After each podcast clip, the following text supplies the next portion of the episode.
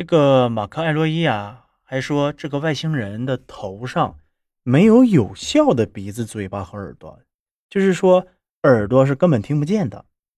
鼻子和嘴巴可能有，但是是无效的，因为他没有肺呀，所以呢，他根本就不需要鼻子去吸气，嘴也没有。他们算不算生命体？具体的情况他也不是太知道。就他而言，他感觉有点类似于像机械生命体。他们一开始猜测这个家伙应该也是没有耳朵的，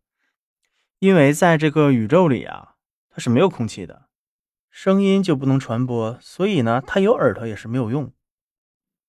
但是啊，像它这样一个生理结构，就决定了它在 UFO 上面是特别容易生存的，像在宇宙空间中。它也是特别容易生存的，因为它不需要水，也不需要空气，更不需要食物。这些像我们人类所需要的东西，它都不需要。我们人类所做的宇宙飞船上面必须要有这些东西才行，得保证人的生存，对吧？而它这样简单的身体结构，也就决定了它可以承受巨大的温度变化、巨大的压力变化和气压变化。这和我们人类之前对于 UFO 的一些分析也是一致的。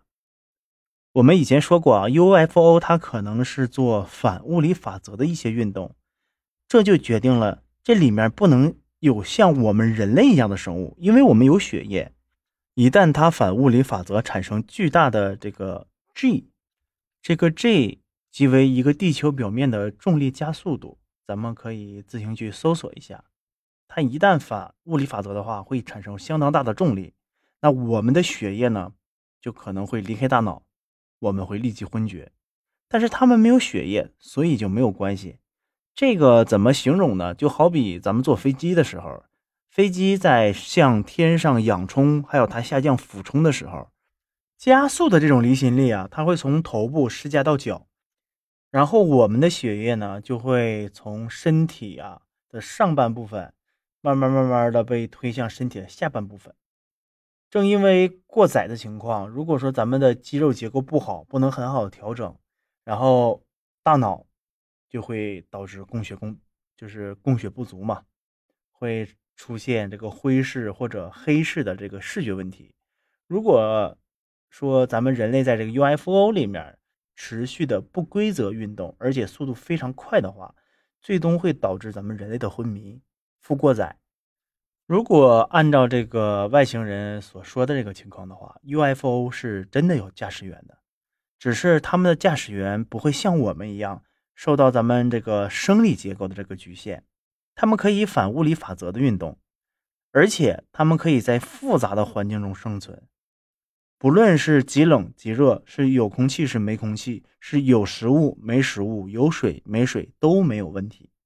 而我们人类的生理结构决定了，我们只能生活在地表，我们并不适合去开这个 UFO，或者是当这个 UFO 的驾驶员。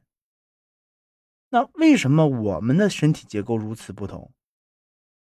这个外星人后来也是有解释的。那么这个外星人的身体结构虽然在宇宙中是无敌的，但是在地球上它是有弱点的，因为他们没有肌肉的，对吧？他说：“这个他的四肢很纤细嘛，他是没有肌肉的，而且地球又有很大的这个重力，